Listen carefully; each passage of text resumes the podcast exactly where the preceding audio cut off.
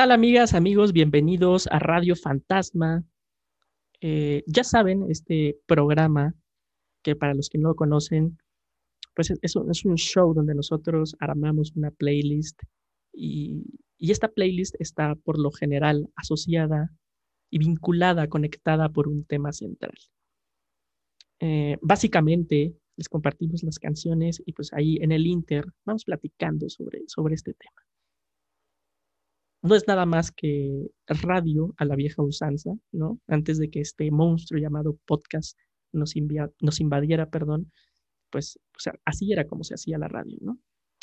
Eh, ya estamos en el volumen 5 de Radio Fantasma y en esta ocasión pues armamos una playlist eh, compuesta por canciones de soundtracks de películas de un subgénero del cine que, que a mí en lo particular me resulta fascinante. Estoy hablando de las road movies.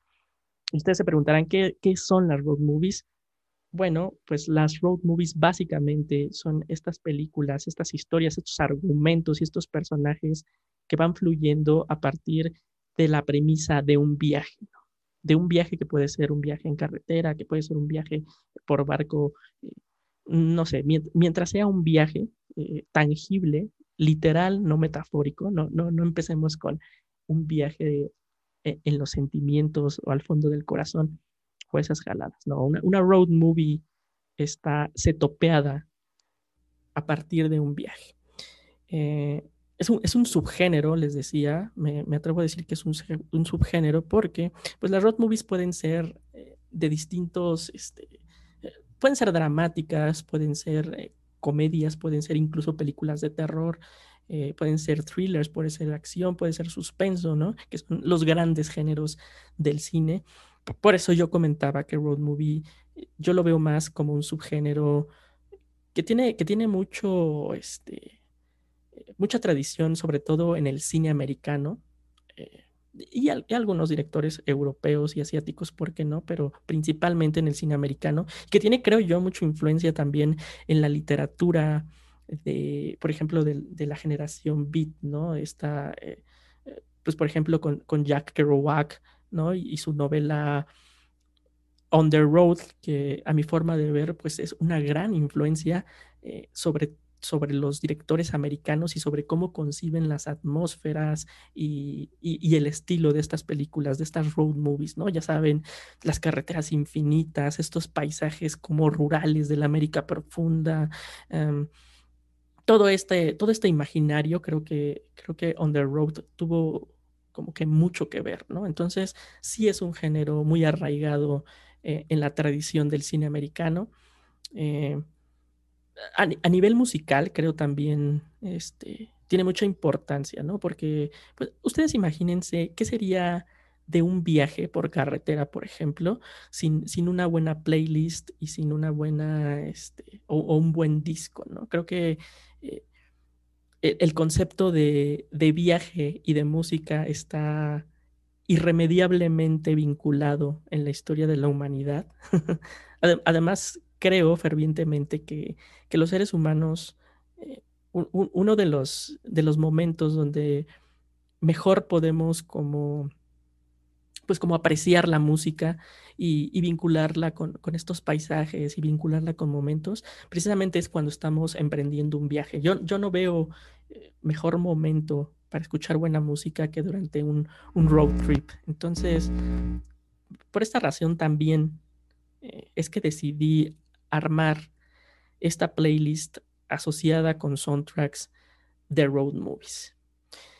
Y bueno, vamos, vamos a empezar con, vamos a abrir nuestra, nuestra playlist con, con, una road movie que a mí me fascina y creo que es una de las mejores que se han hecho en los últimos 20 años, que además tocan dos temas que creo que son muy importantes para la sociedad actual. Una de ellas es la importancia de la familia otro es, este, pues como estos obstáculos y como estos este, piedras en el camino y todos estos desafíos y todas estas trabas que nos pone como la sociedad actual eh, para conseguir, eh, pues miren, va a sonar un poco cursi y un poco cliché, pero pues sí, para, para conseguir nuestros sueños, ¿no?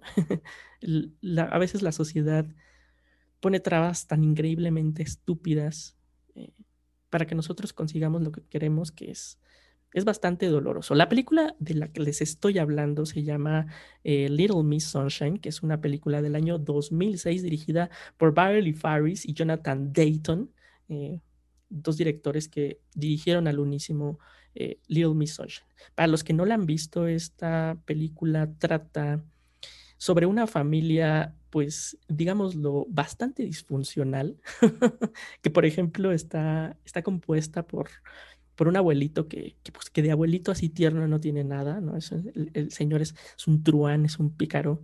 Eh, muy humano, que le, que le gusta, pues, pues, le gusta el chupe, le gustan las drogas, las mujeres, y, pues no lo esconde, ¿no? Es, no, no es el clásico abuelito, pero, pero, para nada, ¿no? También están los papás, ¿no? Este, que el, el papá con, es un tipo ahí como un poco acomplejado, con ciertas frustraciones por no conseguir a lo mejor el éxito económico que le hubiera deseado a lo largo de su vida, ¿no? La, madre, interpretada por la increíble Olivia Colman, ah, que es una mujer como, como dura, fuerte, un, tanto sobreprotectora. Está este, el hijo, interpretado por Paul Dano, excelente actor, por cierto, que es, que es un chavo pues como medio, medio autista, ¿no? Que decide, que decide que no va a hablar eh, en, mucho tiempo por, pues, por ahí unas cuestiones filosóficas de Nietzsche o, no recuerdo qué, qué, autor. Entonces es un tipo pues, más bien raro cuyo sueño principal es ser este piloto, piloto de aviación, ¿no? Eh, también si, si, a eso le suman la entrada de, de, del cuñado, ¿no? Del hermano de Olivia Colman, interpretado por Steve Carell, que es un, pues es como un académico muy importante que acaba de, intentar suicidarse por, por, una decepción amorosa.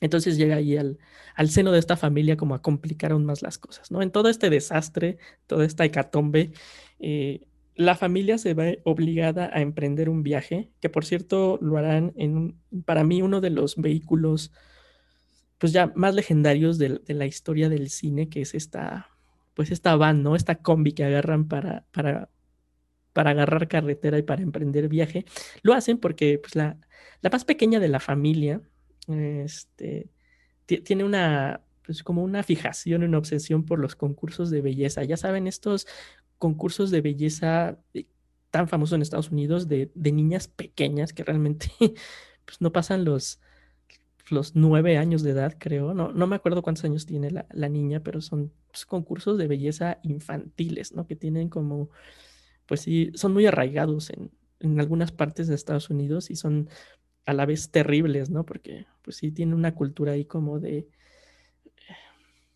pues sí, como de clichés y como de eh, estándares de belleza terribles, terribles para los pequeños niños, ¿no? Y esta niña, por ejemplo, este, rompe con todo eso porque es, es, una pequeña niña que a lo mejor no cabe en esos estereotipos de belleza que nos han, eh, pues sí, que nos han obligado y que nos han implementado en la, en la sociedad, ¿no? Porque es una niña, pues más bien, este, gordita, es una niña encantadora, este, increíble, interpretada por, ahorita no me acuerdo su nombre, pero es la actriz que que interpreta a la hermana de Emma Stone en, en Zombieland, ¿no? Eh, y bueno, son, son obligados a emprender como este viaje y, a lo largo como, como de, este, pues este camino, cada uno de los personajes se va enfrentando como con lo que les decía, ¿no? Como con estas frustraciones y como con estos grandes, grandes pedos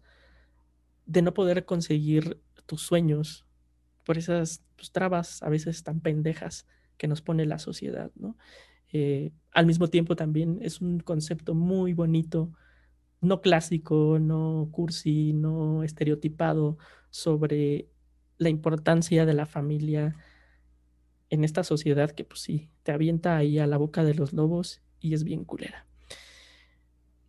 Yo les decía, decía hace poco en Twitter que que Little Miss Sunshine es de esas películas que, van ganando con cada visionado, eh, que no se vuelven viejas, que incluso creo que se vuelven como más relevantes conforme pasa el tiempo. Entonces, de verdad, si, no han visto esta película, este, chequenla, porque además es una película divertidísima, cagadísima, con un guion redondito, con eh, personajes entrañables y memorables, todos ellos.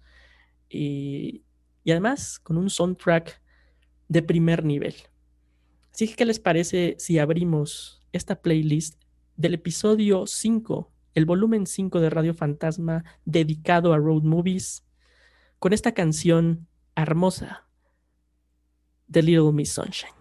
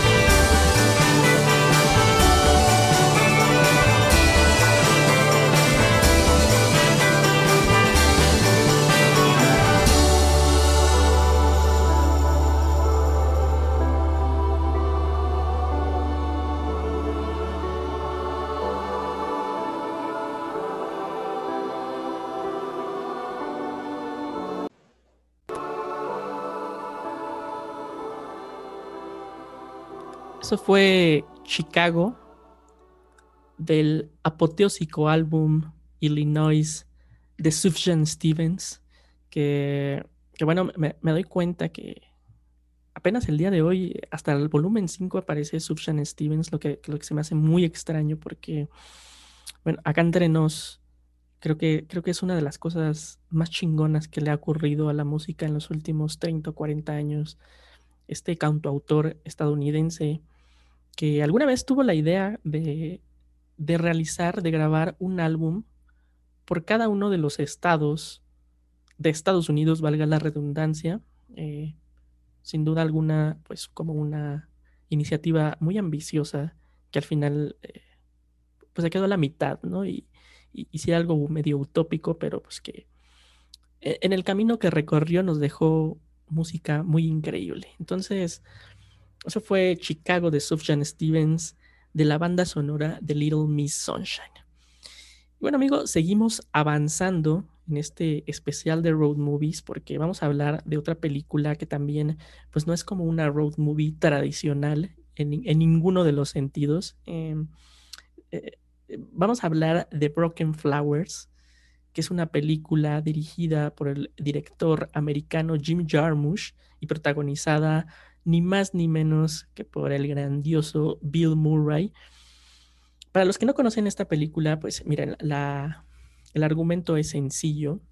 Eh, básicamente Bill Murray interpreta pues como a un viejo don Juan. Eh, de hecho, un poco la trama está libremente basada en las andanzas de, pues de, don Juan, de, de este cazador de sentimientos y de chicas.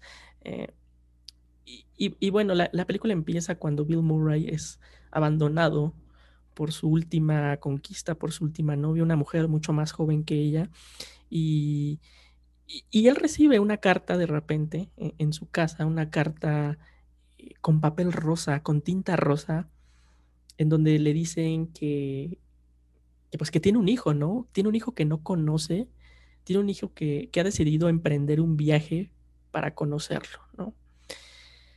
Desgraciadamente para Bill Murray, eh, esta carta no trae remitente, no trae el nombre y no sabe quién la escribe. Y a partir de ahí, pues empieza como, como, este viaje, ¿no? Que, además es, un viaje bien cagado porque este viaje realmente, pues, Bill Murray interpreta como un, a, un, güey medio apático, ¿no? Como, pues, pues como es Bill Murray. Eh, eh, el, viaje se lo organiza un, amigo suyo, un vecino para ser más exactos, un vecino que se llama Winston y que es como, e, es, un, es un hombre etíope, eh, inmigrante de Estados Unidos, con una gran familia.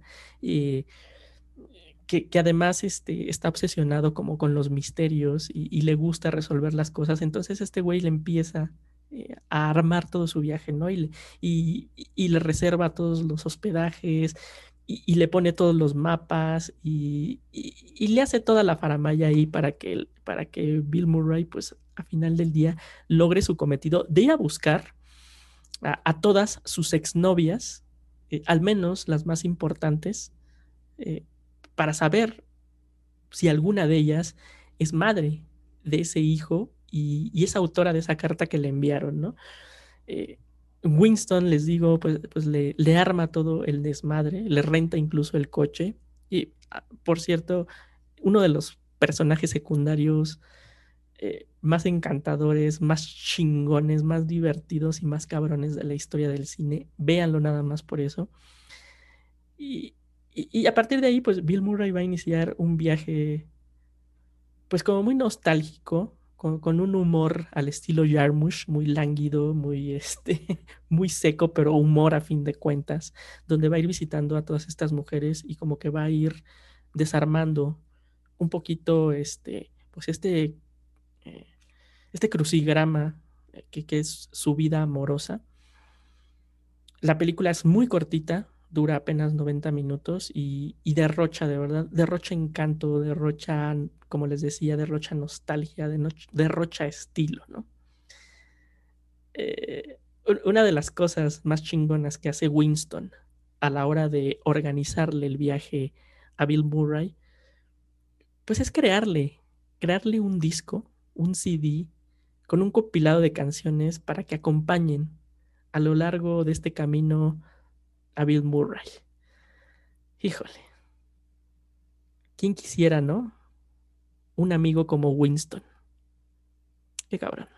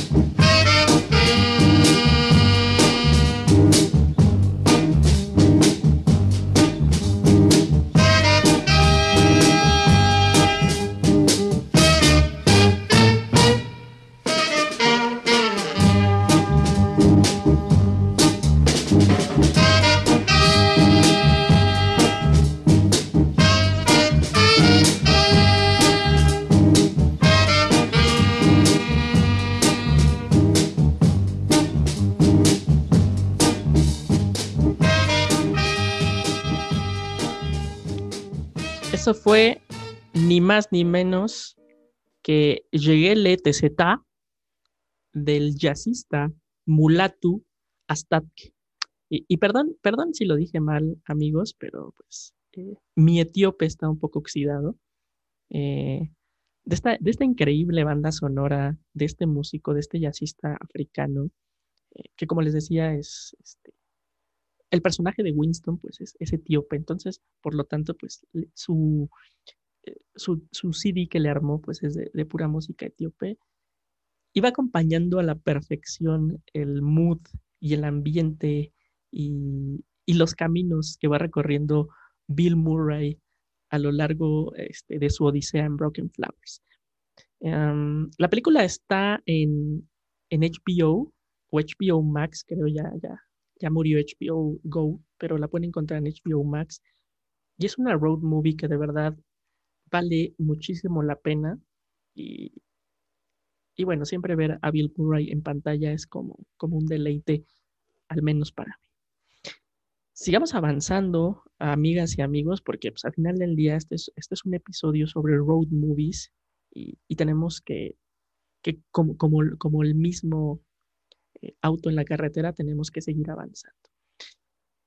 Y, vamos a hablar de una película, de una road movie em, no tan conocida, eh, es, de los años, una película de los años 90 y creo que es una de las películas más infravaloradas en la carrera del señor Clint Eastwood.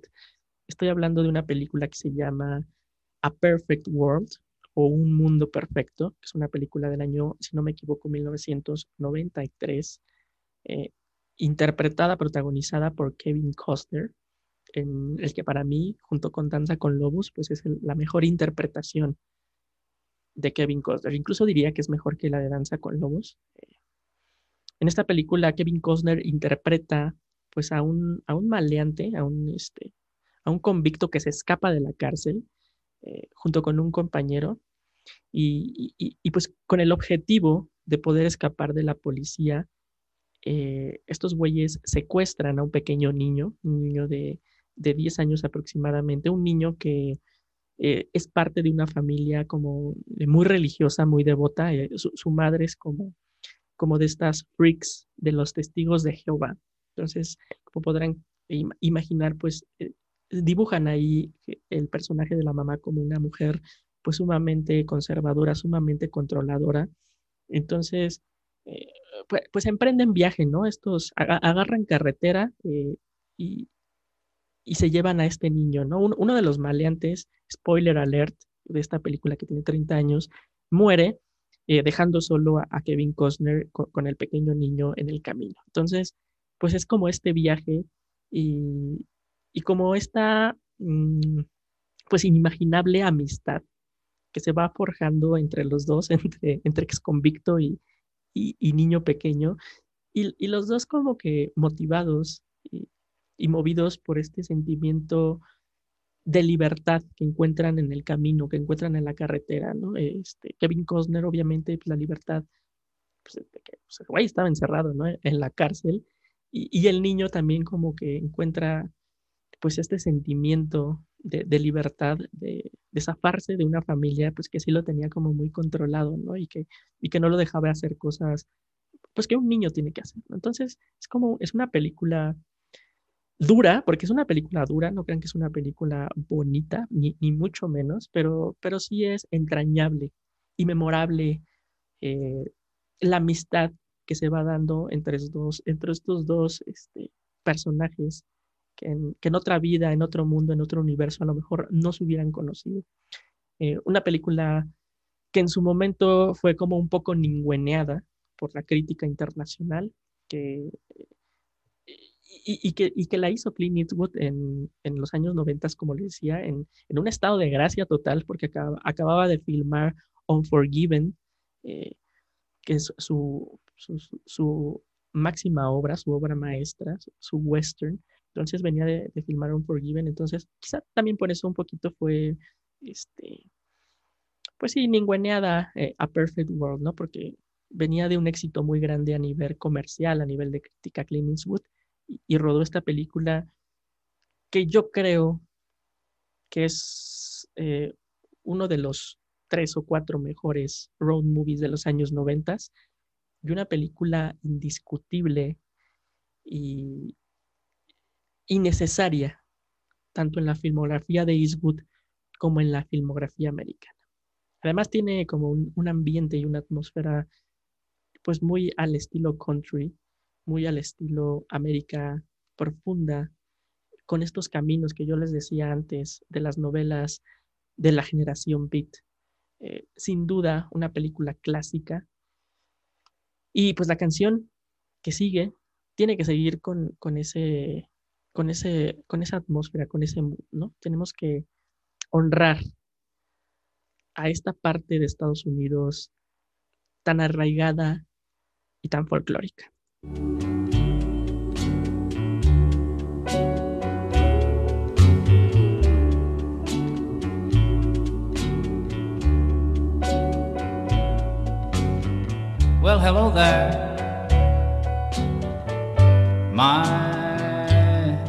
Long, long time.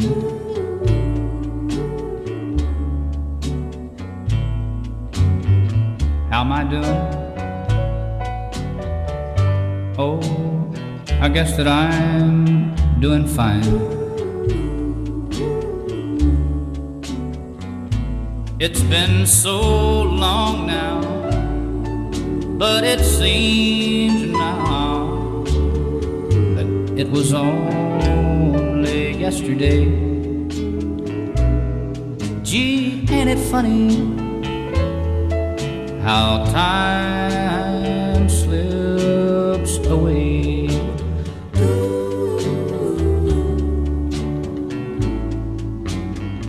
How's your new love?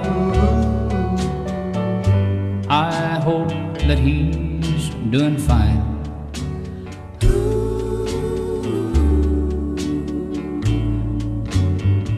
Heard you told him that you'd love him till the end of time.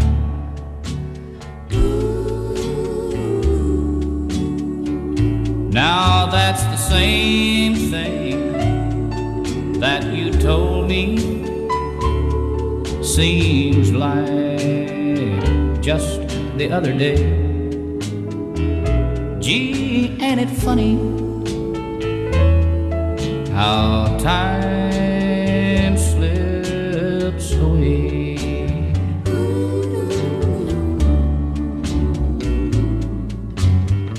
I gotta go now.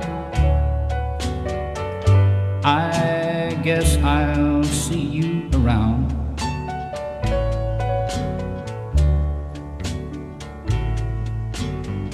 Don't know when though. Never know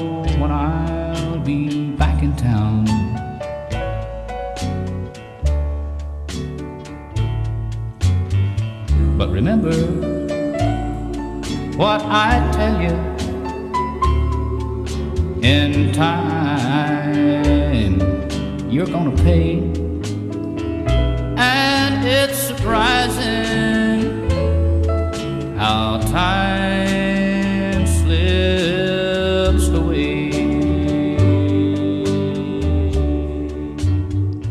Eso que escucharon fue Funny How Time Slips Away de Willie Nelson, que, bueno, básicamente es como el, pues uno de los estandartes de, del folk, del country, de esta este, cepa muy arraigada de la música americana y que a veces es como asociada a este pues a, rednecks y, a hillbillies y así, ¿no? Pero la realidad es que es una parte muy importante del folclore de Estados Unidos y Willie Nelson es un gran, gran compositor. A lo mejor la canción, eh, esta en específico, la ubican más en voz de Elvis Presley, que, también la interpretó y que obviamente, pues, en voz del rey, pues todo es como más conocido. Pero esta versión que escuchamos y que es parte del soundtrack de A Perfect World eh, fue interpretada por el mismísimo Willie Nelson. Y bueno, seguimos amigos con, con estas grandiosas road movies y, y la siguiente road movie eh, es, es, una película basada en hechos reales de una historia que a mí en lo particular me parece intrigante, interesante, terrorífica. Eh, es, es, la historia de, para los que no conocen, es la historia de un, pues de un muchacho, de un joven llamado Christopher McCandless, eh, mejor conocido en los bajos mundos como Alexander Supertramp, que es como el alias el, que, que, él mismo se puso. Eh, es, un, un chavo eh, de una familia acomodada. Digo, si bien no era rico, pues el, el, el güey tenía estudios universitarios y, y, y, por lo que decían era, era, un, era un tipo brillante, ¿no? Y un tipo del que sus padres, por ejemplo, tenían como muchas esperanzas eh, de que iba a lograr grandes cosas en el mundo laboral. Christopher McCandless, al terminar la universidad, decide donar todos sus ahorros, que para ese entonces creo que eran aproximadamente un poquito más de 20 mil dólares. Eh, decide agarrar su coche y abandonarlo en, ahí en pleno desierto. Decide básicamente cortar todos sus lazos eh, emotivos familiares, amistades que lo ataban al, pueblo donde él vivía, lo deja todo sin ninguna explicación y sin ningún mensaje y se va a la aventura, emprende camino eh, en un viaje que en, su último punto lo llevaría a Alaska. Lo que este güey quería era eh, vivir la vida salvaje, vivirla en Alaska. E, este, McCandless era un tipo que estaba como obsesionado con la literatura de Jack London. Para los que no conocen a Jack London, pues es el escritor de novelas como este, El llamado de la selva o Colmillo Blanco, que son libros que tienen mucho que ver con este concepto y con esta idea de la libertad, de abandonar la civilización para regresar al estado más primitivo, más salvaje y más libre del alma humana. Eh, con, eso en mente, pues este Christopher McCandless agarra, se va a la aventura y, llega, logra llegar a Alaska después de un viaje bastante atropellado y, pues empieza ahí, ¿no? Este, deja, deja una combi que había, eh, que encuentra ahí en, mitad de la, de la jungla, eh, bueno, no jungla, pero en, mitad del bosque, y, se pone, se, se asienta ahí, empieza a tener muchos problemas para cazar, para encontrar comida, eh, el güey empieza a perder dramáticamente peso, empieza a tomar decisiones pues poco acertadas, para la sobrevivencia y eventualmente a sus 24 años de edad muere de inanición. Eh, es, una historia real, como les decía, y, es una historia que retomó eh, un periodista eh, americano que se llama John Krakauer, si, si, lo estoy pronunciando bien, que retoma esta historia, lo convierte en en una investigación periodística y eventualmente en un libro que se llama Hacia Rutas Salvajes, un libro que por cierto le, le valió el, premio Pulitzer de literatura en su momento a John Krakauer y, que es de verdad un documento súper, súper interesante. Es, increíble, de verdad. Si ustedes tienen la oportunidad de leer Hacia Rutas Salvajes, que creo que es un libro que se vende... Eh, sí tiene, sí tiene una, edición en español y, creo que no es tan difícil de encontrarlo. Eh, yo alguna vez lo vi en esta librería muy famosa del péndulo. Creo que en algún momento también lo encontré en Gandhi, pero en inglés.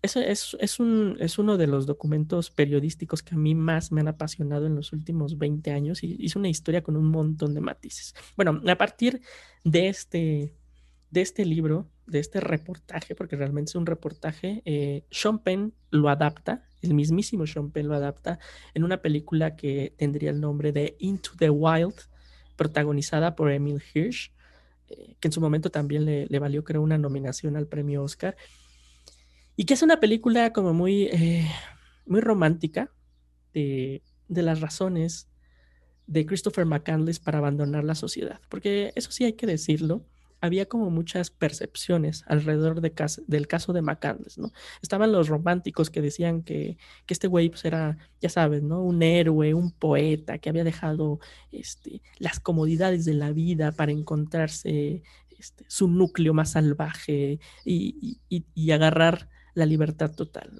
Había quien, quien tomaba a Christopher McCandless, sobre todo los viajeros, sobre todo los vagabundos, eh, lo tenían como en un estandarte, ¿no? Había también que decía que, pues que, era un chico realmente, pues loco, ¿no? Que tenía problemas y que estaba sumamente deprimido y que por eso decidió abandonar como, como su vida y dejarse morir en el bosque. Porque además este, algunos expertos que, que analizaron el caso de Alexander Supertramp pues dijeron que, realmente su muerte había sido como muy extraña, que, realmente una persona normal con un mínimo entrenamiento de, supervivencia y con este, pues también un mínimo de sentido común hubiera logrado sobrevivir, al menos más que, Christopher McCandless, que, que terminó literal muriendo de hambre. Entonces, pues también muchas personas dicen que se trató de un caso de, depresión, de suicidio, ¿no? Hay, otros también que dicen que simple y sencillamente que, pues, que era un niño tonto, ¿no? Que, que pensó que era sencillo, que era fácil y que pensó que era romántico irse al viaje y que pues, terminó topándose con pared y muriendo en, lo salvaje. Entonces, pues sí, es una historia que tiene como muchos matices y tiene muchas variantes y, tiene muchas formas de verla. A mí se me hace fascinante todo a lo largo eh, de la historia de Christopher McCandless y, de Into the Wild, la película de Sean Penn, que a continuación vamos a escuchar eh, uno de los tracks de su eh, también muy, muy increíble soundtrack.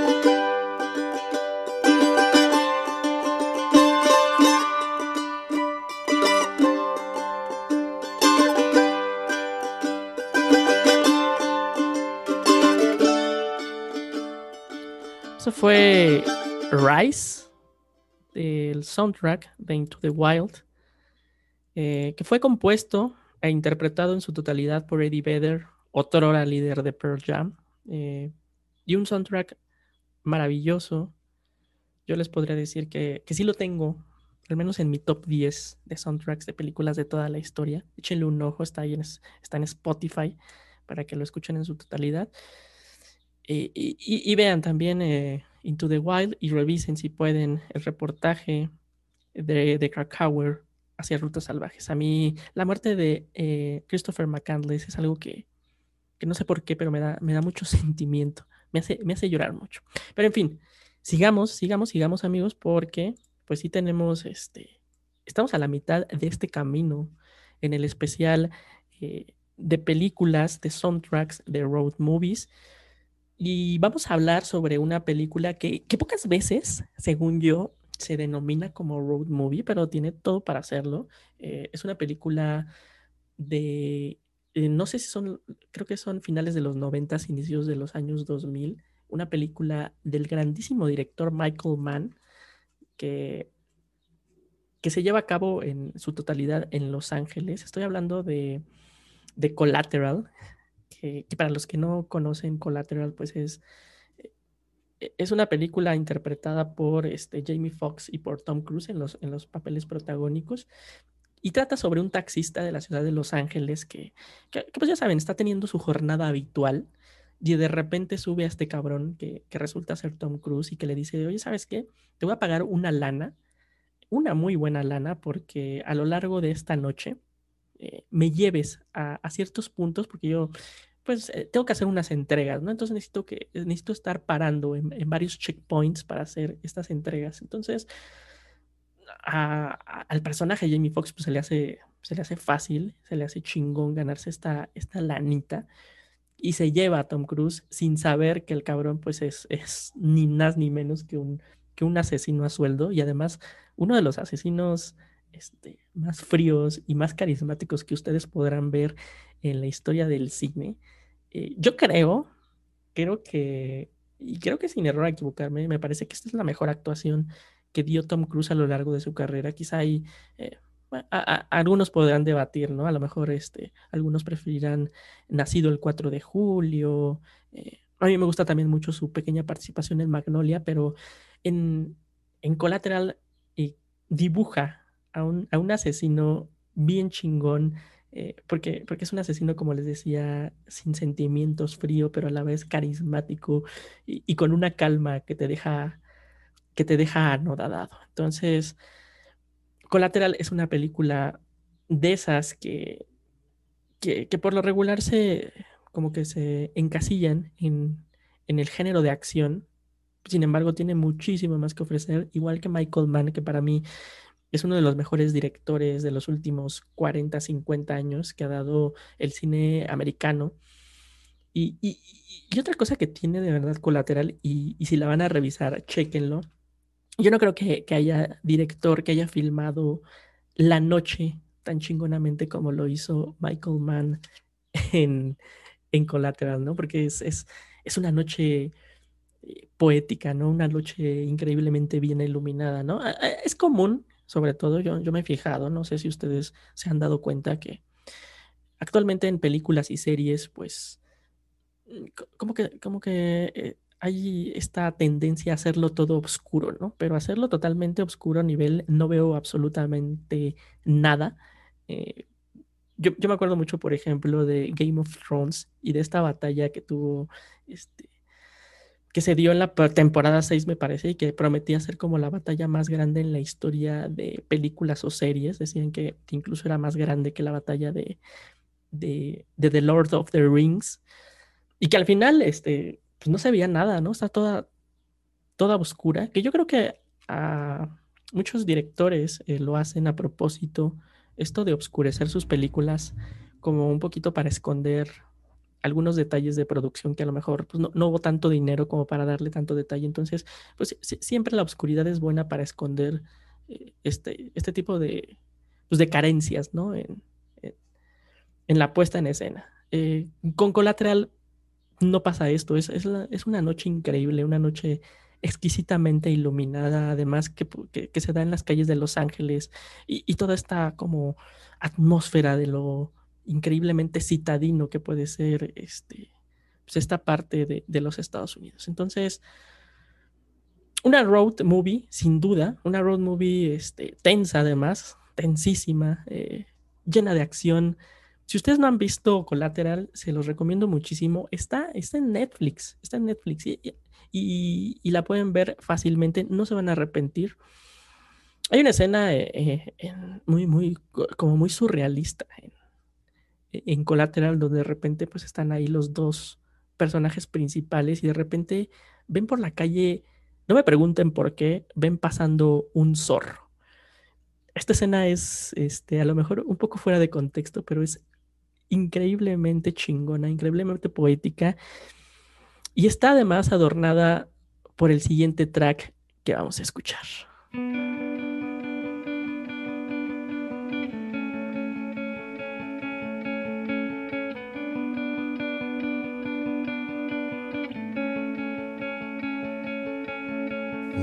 Once upon a time,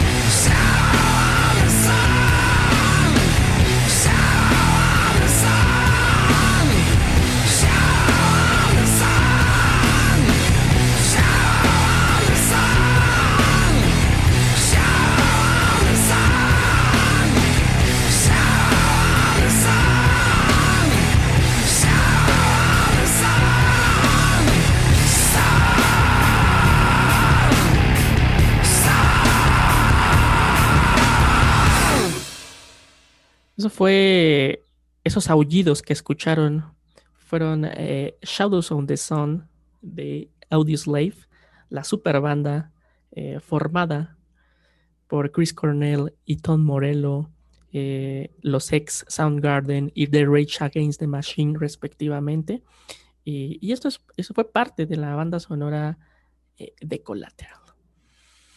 Como les había dicho al principio de este programa, las road movies pues como que no se pueden encasillar en un solo eh, género como tal, ¿no? Eh, hay, dramas, hay este, hay comedias, hay este, thrillers, hay películas de terror y, pues el siguiente road, este, road movie road trip que, del que vamos a platicar, pues es una película sumamente bizarra de la cual eh, he hablado bastante, no solo en Radio Fantasma, sino en este, inclusive en el podcast y en el blog y, en diferentes partes. Eh, es, un, es, un, es un viaje lisérgico en todo el sentido de la palabra. Es, un, es una road movie este, eh, exacerbada, salvaje, este, grasosa, aceitosa, asquerosa. Estoy hablando eh, de la película Fear and Loathing in Las Vegas. este filme dirigido por Terry Gilliam que para los que no conocen a Terry Gilliam, pues es este, nada más y nada menos que este director de películas como Brasil o 12 Monkeys y también pues es muy conocido por ser parte del colectivo humorístico Monty Python. Entonces, pues, ya se imaginarán un poquito de qué va este, el humor eh, de, de Fear and Loathing en Las Vegas.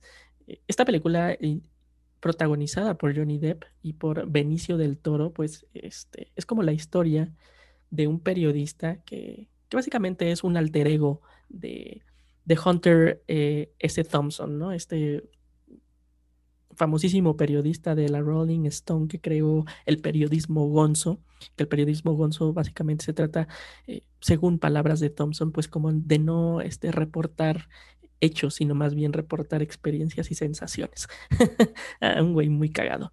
Em, eh, Johnny Depp interpreta como a un alter ego de este periodista que, es mandado a la ciudad de Las Vegas para cubrir un evento de motocross, me parece, que, lo, que lo menos que va a reportar durante este viaje es, este, es, el, es el motocross, porque inicia como, pues, como un viaje muy cabrón de drogas, donde, eh, donde se pasan por todas este, las etapas y, los efectos de las drogas, desde, desde el pánico hasta, eh, hasta, el humor, hasta la depresión, hasta la locura total. Entonces, pues sí, es, es una road movie y es un viaje increíblemente salvaje y, además, pues con quién haces el viaje, ¿no? En, este viaje Johnny Depp eh, tiene como compañero al doctor Gonzo, que es interpretado por un grandísimo Benicio del Toro, que por lo regular es un actor que a mí un poco se me atraganta, pero en esta película está excelso como, pues como un disque abogado, este, adicto a las drogas, una bestia salvaje, ahí un pinche toro que no conoce este, los límites de la moralidad. Entonces, pues ya se imaginarán la clase de viaje y la clase de road movie que es Fear and en Las Vegas. Eh, si ustedes no la han, no la han topado o la quieren volver a ver, eh, les, les aviso que está en, hace no mucho la subieron el catálogo de Netflix, entonces ahí pueden revivirla. Ese es un viaje que, que, no los va a dejar indiferentes, eso sí se los digo, ¿no? Y, también tiene un soundtrack chingón, padre, este, que tiene ahí, por ejemplo, a, a The Yardbirds o, tiene a Bob Dylan, tiene como, como música eh, clásica de los 60 pero creo que este viaje definitivamente este, no podría ser mejor representado que, que con la siguiente canción que les vamos a poner.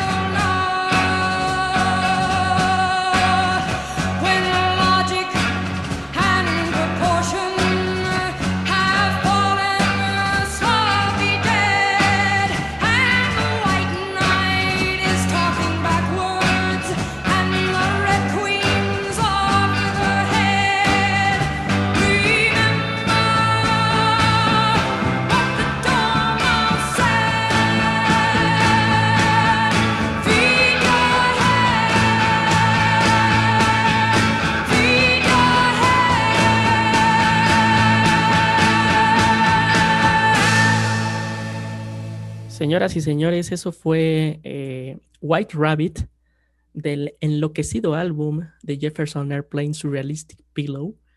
eh, que, híjole, recomiendo mucho que se echen ese álbum.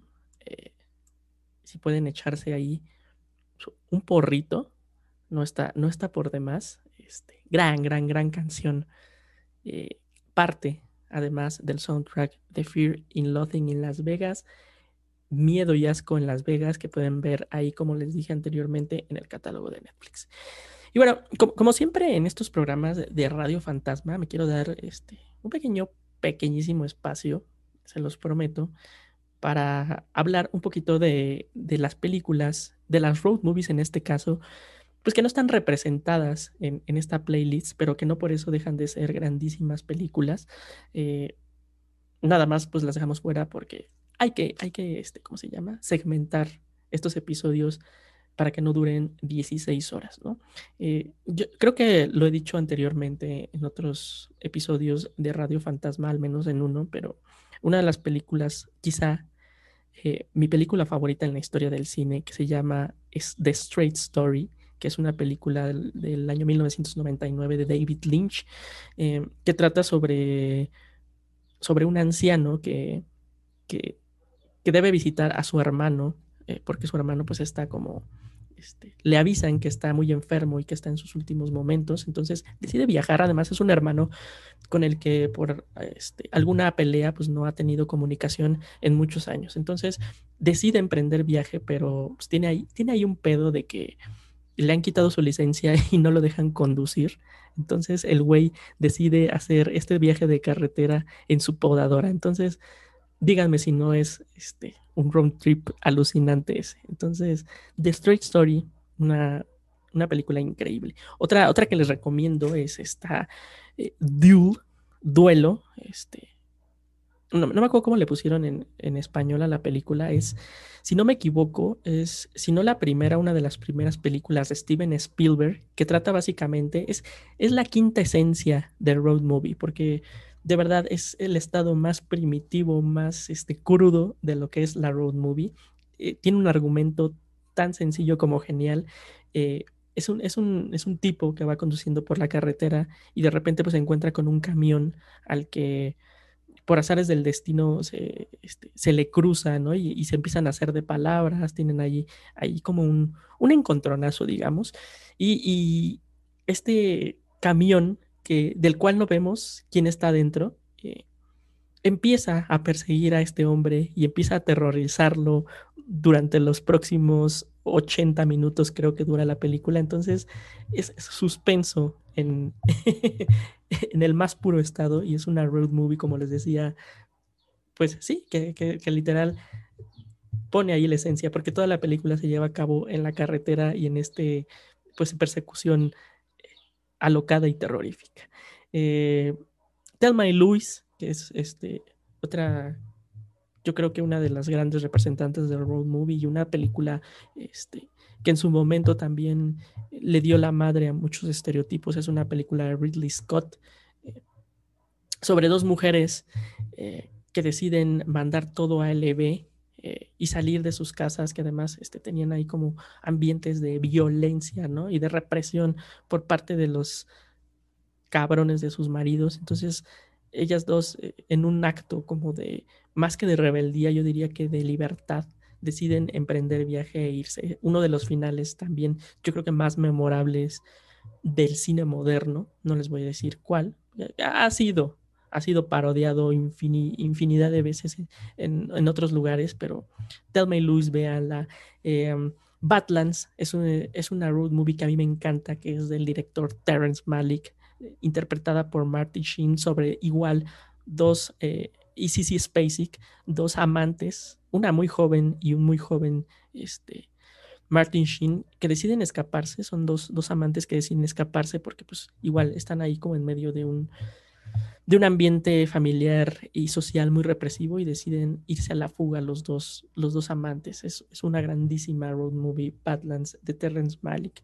Eh, no Country for Old Men de los hermanos Cohen, que puta, si hablamos de, les decía de la persecución de The Duel, no hay persecución más horrorosa y hor- terrorífica en la historia del cine, creo yo, que la de No Country for Old Men. Imagínense que los esté persiguiendo este grandísimo villano este, interpretado por Javier Bardem y que los esté cazando para, para matarlos. Es, es, es, yo creo que la road movie mejor filmada en la historia del cine es su, su puta, su cinematografía, es, es académica esa película, es, es, es bestial, de verdad. Véanla si no la han visto.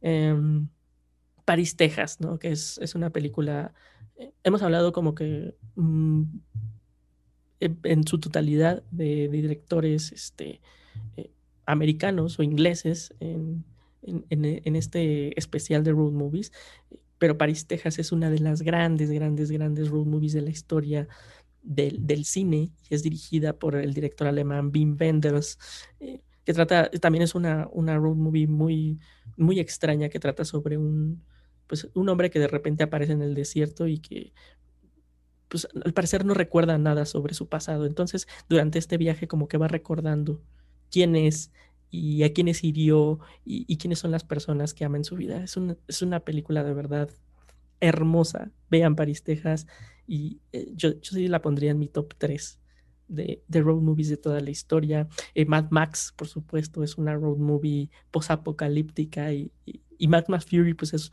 es también una road movie muy primitiva porque pues sí, literal es un viaje frontal, lineal, salvaje y sin descanso. Entonces, Mad Max, ¿no? Eh, Zombieland, hace, hace rato hablábamos de, de Zombieland y, y también pues es, es una gran representante del road movie, ¿no? De, este, y es una comedia en, en toda la, este, todo el sentido de la palabra y, y, organiza un viaje bien cagado y que ayuda a que, lo que les decía, ayuda a que la historia jamás se detenga. Zombieland es también un gran ejemplo de road movie moderna.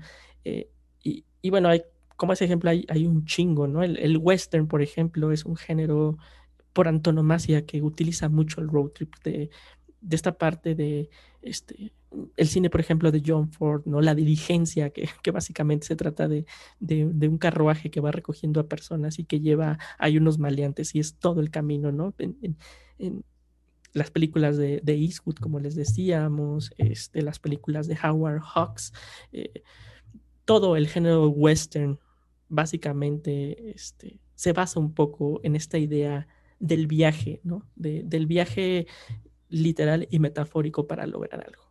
Um, pues, eh, algunas recomendaciones, amigos, seguro se me están yendo un chingo, pero, pero bueno, si, si ustedes les gusta este, alguna otra road movie, conocen, eh, coméntenos ahí, díganos este, qué otras road movies creen que vale la pena este, mencionar. Seguimos, seguimos amigos, este, y, y vámonos porque aquí ocupé mucho tiempo eh, dándoles estas recomendaciones. Vámonos directo con el track, a ver si ustedes logran descifrar o adivinar ¿De qué película es esta rola?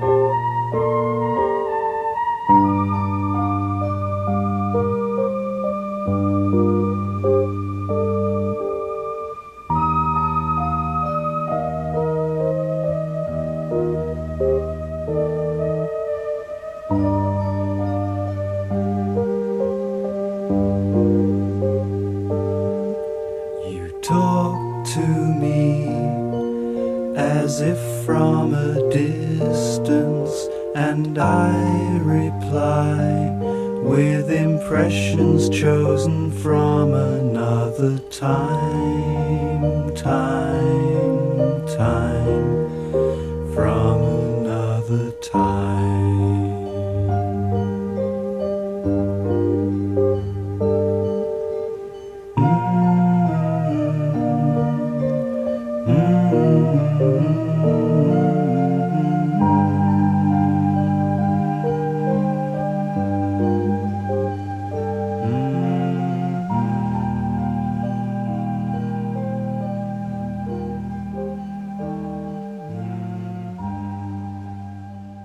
pasó, amigas y amigos? ¿Adivinaron eh, dónde sale eh, esta canción? Que para los que no la conocen, se llama By the River. Es una canción de Brian Eno, el genial líder de, del Roxy Music. Y, es, es una canción que está ahí un poco escondida en, eh, dentro de una película, dentro de una road movie, porque además no, se escucha por completo. Esta canción sale ni más ni menos que en eh, Y tu mamá también, la película de, este, de Alfonso Cuarón, eh, la épica de los charolastras. Y si no se acuerdan dónde sale, es este, más o menos sale en una parte donde están, están viajando por la carretera. Y de hecho, este, creo que me parece el Julio le dice al Tenech, le dice, se, se- como que se, se apaga esta canción a, a mitad. Y dice, ¿por qué, ¿por qué quitaste esa canción? Está muy chida. Le dice, sí, güey, pues las, las baterías. No, no sé si se acuerdan de ese momento. Esa es, sonó By This River de Y tu mamá también, que también es una gran, gran, gran road movie, una de las grandes road movies eh, del cine latinoamericano, no solo mexicano.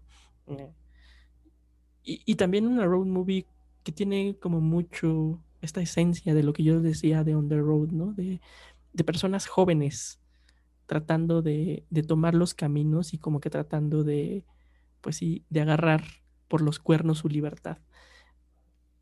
No sé si, si, si hay alguien que no haya visto todavía y tu mamá también, pero eh, es una película para valorarse mucho, que, que va más allá de como de los clichés de, que, se, que se le han puesto, ¿no? Sobre, pues a lo mejor la, la, la relación este, homosexual entre los charolastras o la canción del Buki Mayor, ¿no? La vemos como una película este, más bien graciosita, pero creo que en el fondo tiene un chingo de cosas que decir.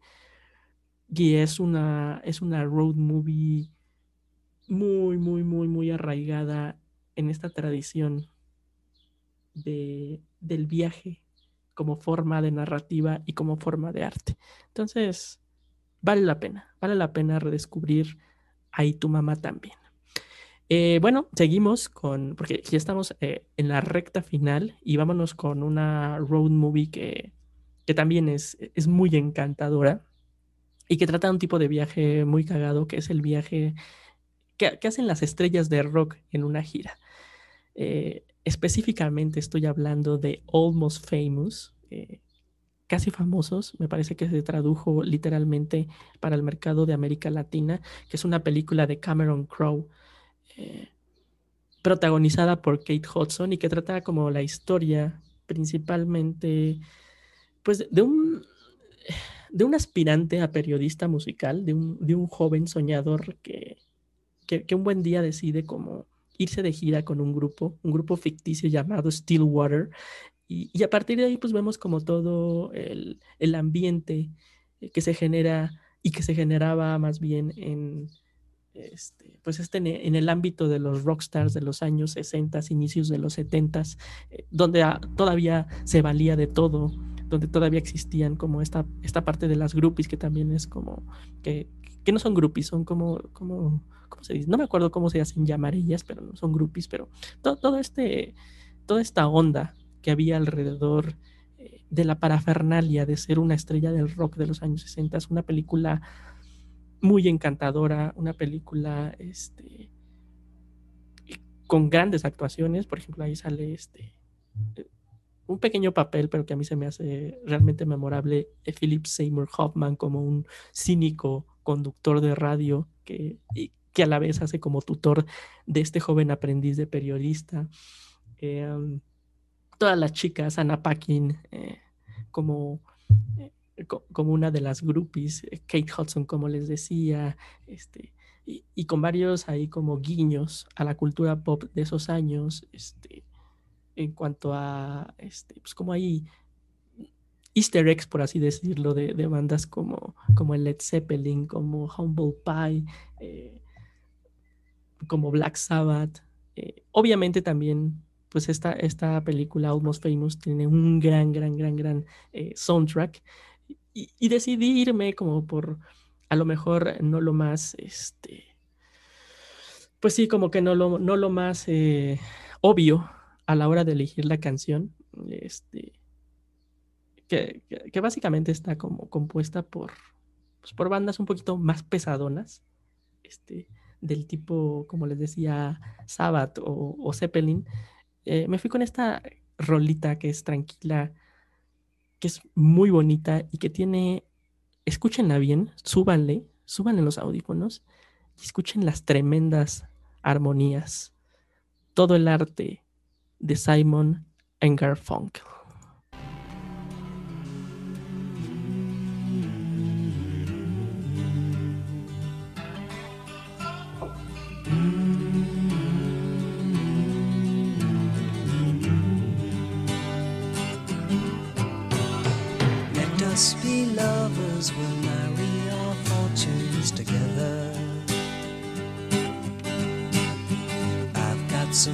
Real estate here in my bag.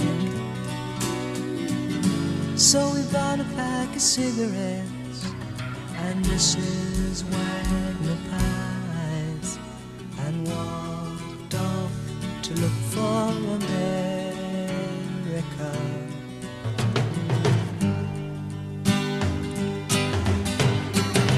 Kathy, I said as we boarded a Greyhound in Pittsburgh. Michigan seems like a dream to me now. It took me four days to hitchhike from Saginaw. I've come to look for America. Laughing on the bus playing games with the faces. She said the man in the gabardine suit was a spy. Said, be careful, his bow tie is really a camera.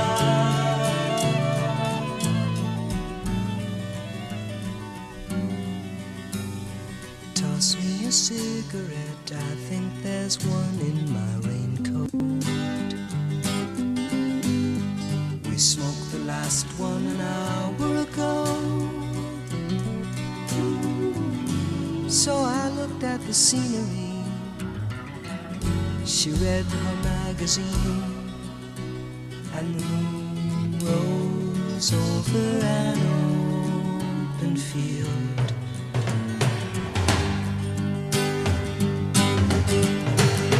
Kathy, I'm lost, I said, though I knew she was sleeping.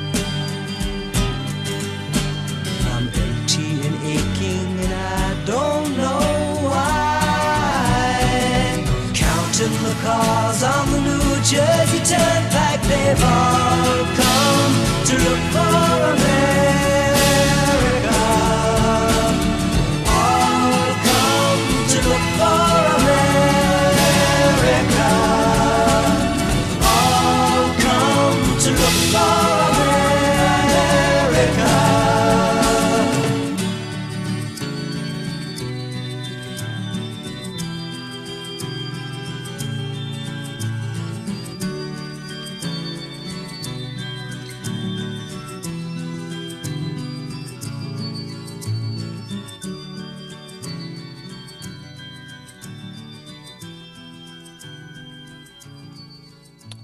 fue America de Simon and Garfunkel.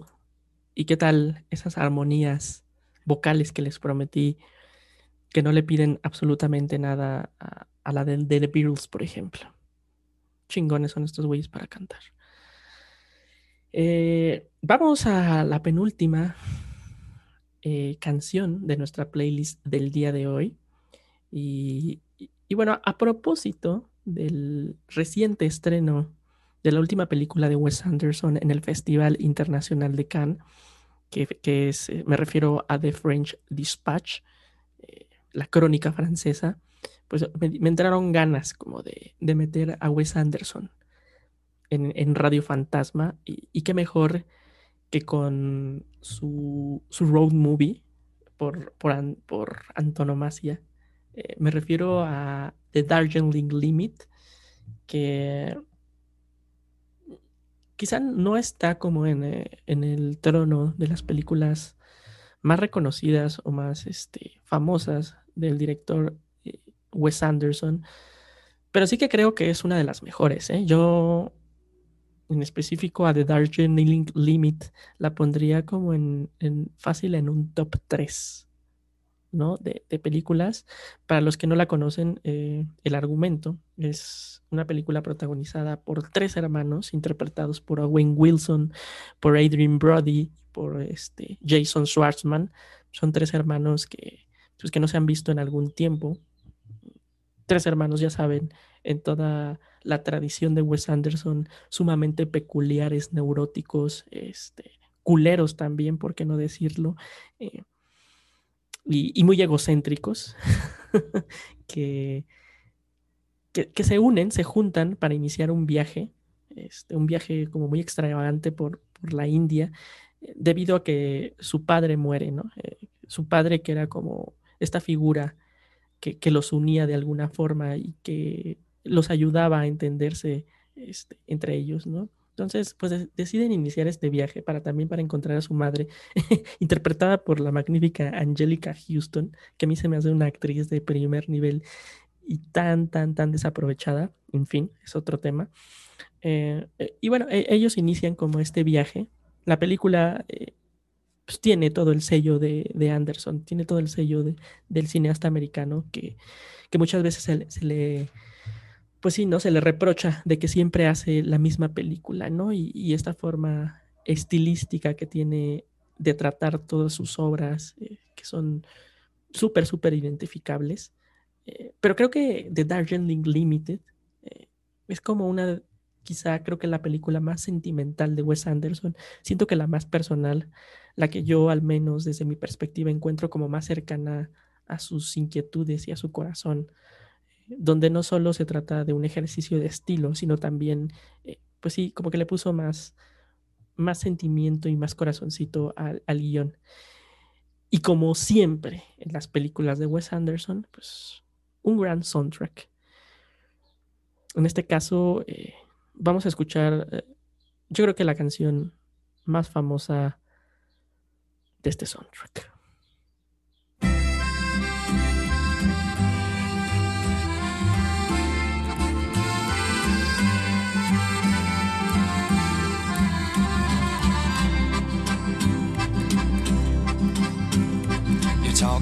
Like Marlene Dietrich, and you dance like Zizi Jeanmaire. Your clothes are all made by Balmain, and there's diamonds and pearls in your hair. Yes, there are. You live in a fancy apartment off the boulevard Saint Michel where you keep your Rolling Stones records and a friend of Sasha Distel, yes you do. But where do you go to, my lovely, when you're alone in your bed? Tell me the thoughts that surround you. I want to look inside your head, yes I do. I've seen all your qualifications you got from the Sorbonne and the painting you stole from Picasso. Your loveliness goes on and on, yes it does. When you go on your summer vacation, you go to Juan Lapin with your carefully designed topless swimsuit.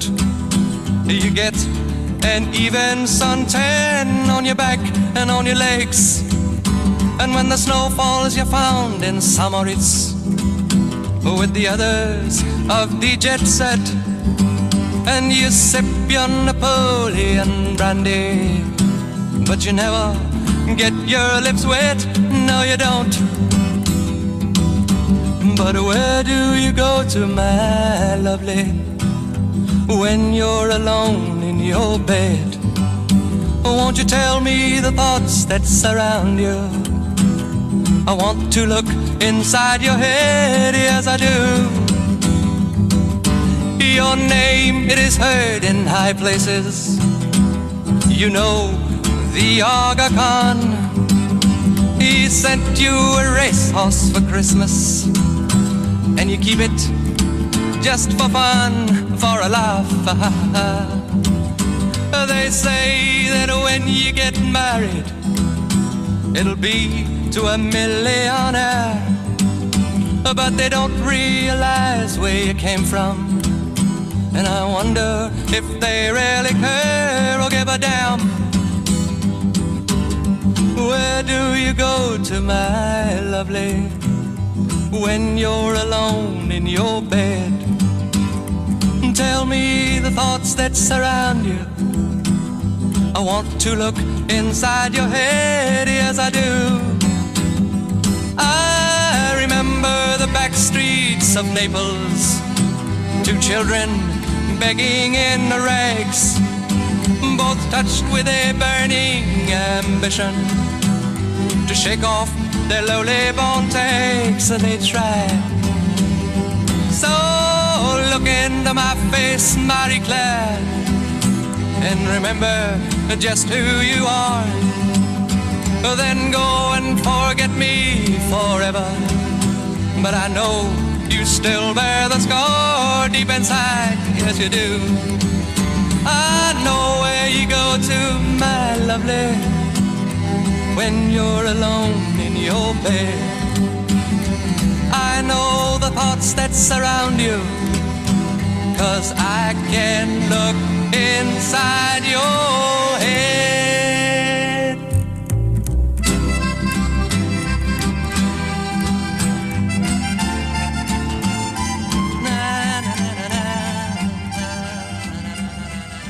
Eso fue Where Do You Go to My Lovely del cantautor inglés Peter Starstead, que no sé ustedes qué opinen, pero aunque, aunque, aunque es un cantautor inglés, yo, yo como que le encuentro mucha aura francesa a esta música, ¿no? Me la imagino así como, eh, me imagino como a dos franceses eh, comiéndose una baguette en, en Campos Elíseos, lo más cliché de lo cliché, pero sí tiene como, como una aura, una canción muy, muy bonita que parte de la banda sonora de The Darjeeling Limit de Wes Anderson, que, que creo que es una canción, una gran canción para, y una gran película para descubrir a este director, si es que pueden. Y bueno amigos, llegamos al final de este volumen 5 de Radio Fantasma dedicado a road movies, a películas de carretera, al viaje dentro del cine. Muchas gracias por haber estado con nosotros. Eh, ya saben, si, si, quieren ustedes que hablemos de algún tema en específico o incluso si quieren compartirnos su playlist, eh, háganlo, por favor, que les aseguro que en algún momento de la vida aparecerá en Radio Fantasma, eh, donde pues el único objetivo es ponerse los audífonos, abrirse un, un buen trago y, y, escuchar buena música. Vamos a cerrar esta playlist conformada por 10 canciones con, un, eh, con una road movie que a lo mejor los más puristas del género no estarán como tan de acuerdo en que si es o no una road movie. Para mí lo es porque implica un viaje, un viaje sin duda tenebroso eh, y literal un viaje al corazón de las tinieblas. Eh, estoy hablando de la película de los años 70 de Francis Ford Coppola, Apocalipsis ahora, donde eh, un un soldado, un marín del ejército de Estados Unidos, interpretado por Martin Sheen, es reclutado para, para viajar al, pues al corazón de, de, Vietnam y al corazón eh, de las filas del Vietcong para interceptar y asesinar al comandante Kurtz, interpretado por el mismísimo Marlon Brando, ya que, pues, al parecer este hombre de ilustre carrera y brillantemente ha perdido la razón. Y, y pues ha, formado lo que parece ser una secta con, con los miembros del Vietcong y, y, ha traicionado al ejército norteamericano. Sí, sí, sí, sí, sí es una road movie, que yo creo que sí, porque tiene todos los elementos para hacerlo. Sí, es la, es la road movie más, este, eh, pues sí, más oscura por lo menos de esta lista, y, y me atrevo a decir que de, de, la historia del cine, eh, hay viajes, ¿no? Hay, hay viajes en, en, Apocalipsis ahora, y yo, yo, me acuerdo mucho como todo este delirio de viaje que tienen en, un pequeño bote el, el, equipo que forma Martin Sheen para interceptar al Conner Records. Y a lo largo de este viaje conocen a personajes este, pues muy muy extraños y muy extravagantes, por así decirlo. Uno, uno, de estos, uno de estos personajes que conocen es un coronel obsesionado con los juegos de carta, obsesionado con el surf y obsesionado al parecer con la música clásica. Nos despedimos de este volumen 5 de Radio Fantasma con esta canción que quizá es una de las más representativas, si no la más representativa del cine bélico de la historia. Gracias por habernos acompañado. Agarren sus audífonos, súbanle a tope, imaginen en su mente eh, unos helicópteros y viajen al corazón de las tinieblas.